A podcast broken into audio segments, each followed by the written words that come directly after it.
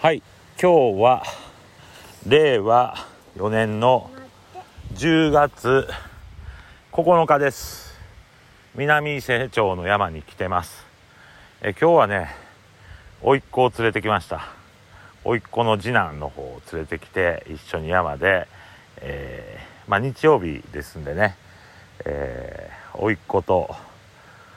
交流しながらキクラゲの状況とか大イチョウ岳の状況を見に来てます。あの山はね本当にいろんな危険があって歩くの一つとってもまあ石ころがあったりとか木の枝が落ちてたりとかあるいは段差ね段差なんかもあって子供にはとっても危険なことがいっぱいなんですけど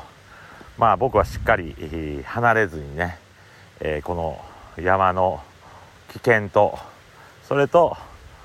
山の何て言うか自然の開放感っていうのをこう子供に体験してほしいなという思いで、えー、連れてきました。この後はね、えー、終わったら浜島の方に行って商品の仕入れして丸ン本舗さんの方にあの行ってですねこう海を見に行きたい浜島の方に行って海を見に行きたいというふうに、えー、思ってます。はい。ということでこの山は危険なんですけれども大人がしっかり目を離さず子供と一緒にいることで子供が自然に触れるっていうことと危険をね、えー、早いうちからこう認識してそういう中で、えー、活動できるこう感性を養っていくそういう意味ではいいのかなというふうに思います。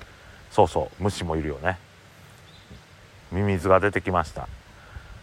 ミミズを甥っ子が今見てます。でね危険な生物とかもね、えー、いますから、まあ、そういうことをこう実際に学びながら大人が守りながら子どもたちの成長を育む場としてもまあ山はいいんじゃないかなっていうふうに思ってます。